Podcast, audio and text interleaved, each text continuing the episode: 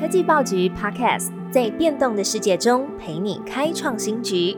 每周一到周五早上推出科技早餐，提供多元的科技商业新闻、热门的 AI、电动车、经济趋势，让你快速吸收全方位重点资讯，掌握市场洞察。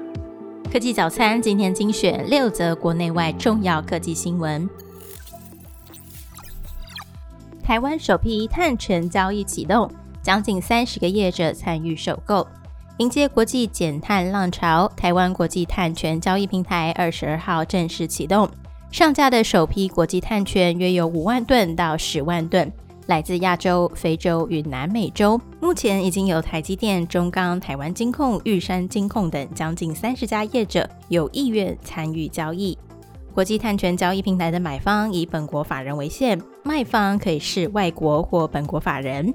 交易的时间是平日的早上九点钟到下午的三点半，交易单位为一吨二氧化碳，交易的货币则为美金，与国际接轨。此外，为了确保交易安全，采信托账户交易，并采子账户架构设计，是台湾第一个实现标准化交易的碳权交易平台。第二则新闻：中国取消 ECFA 部分关税减让。经济部长表示，有经费提供台厂降低风险。中国在二十一号的时候宣布终止部分产品的 ECFA 关税减让，对于台湾的影响如何？公告显示，明年一月一号开始，对原产于台湾的丙烯、对二甲苯等十二个税目进口产品恢复原来的税率。中央社表示，经济部长王美花说，会积极协助厂商将影响的风险降到最低。包含提供经济协助数位化、低碳化升级。经济部国际贸易署则指出，已经与相关的业者密切联系，而这种经济胁迫行为对台湾的出口影响有限，因为中国出口占整体出口比例已经从过去的四十 percent 降到大约三十五 percent，而本次受影响的产品出口比例占整体对中国出口金额只有一点三 percent。下一则新闻来关心 AI 晶片的消息。三星公布了最新的 AI 晶片，号称能源效率比 NVIDIA 高出八倍。三星和 Never 宣布合作开发的 AI 晶片，结合三星先进的制程生产能力、记忆体技术以及 Never 的 AI 专业知识，历经一年之后，终于公开成果。Business Korea 报道，两家公司表示，由于使用 LPDDR 内存。这个解决方案的能源效率将是 NVIDIA 等竞争产品的八倍，这代表可以用更少的能耗实现相同的运算效能，降低成本。晶片巨头的 AI 大战从来没有停止。英特尔的执行长基辛格说：“NVIDIA 主导 AI 纯属运气。”根据 Tom's Hardware 报道。英特尔执行长基辛格在一场麻省理工学院的演讲当中提及，NVIDIA 在 AI 产业的成功是纯属偶然。他告诉台下的观众，NVIDIA 执行长黄仁勋非常幸运。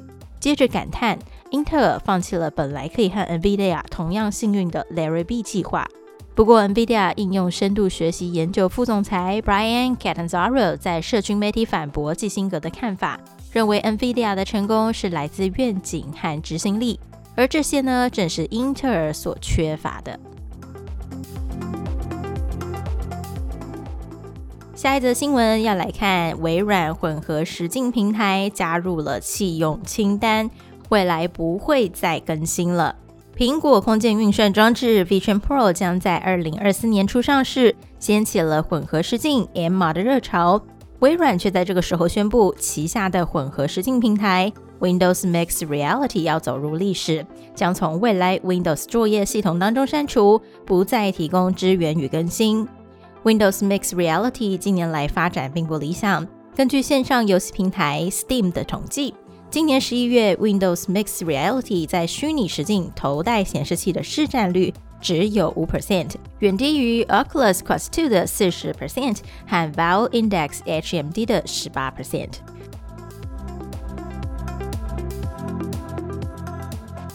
最后一则新闻二零二三年进入最后一周，Tech Orange 二零二四趋势创新科技特展等你参与。在迎接即将到来的全球经济成长前，Tech Orange 二零二四趋势创新科技特展汇集国内外科技领袖、学者、专家，探索制造、能源、零售、运输、金融五大产业最新科技趋势、产业创新发展和未来展望。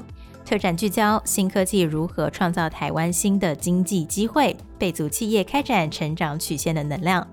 欢迎听众到科技报局网站加入我们策划的 Tech Orange 二零二四趋势创新科技特展，阅读我们会诊准备的二零二四趋势观察报告。预测未来最好的方法就是参与创造未来。最好听的科技新闻都在 Tech Orange，锁定科技早餐，为你快速补充营养知识，活力开启新的一天。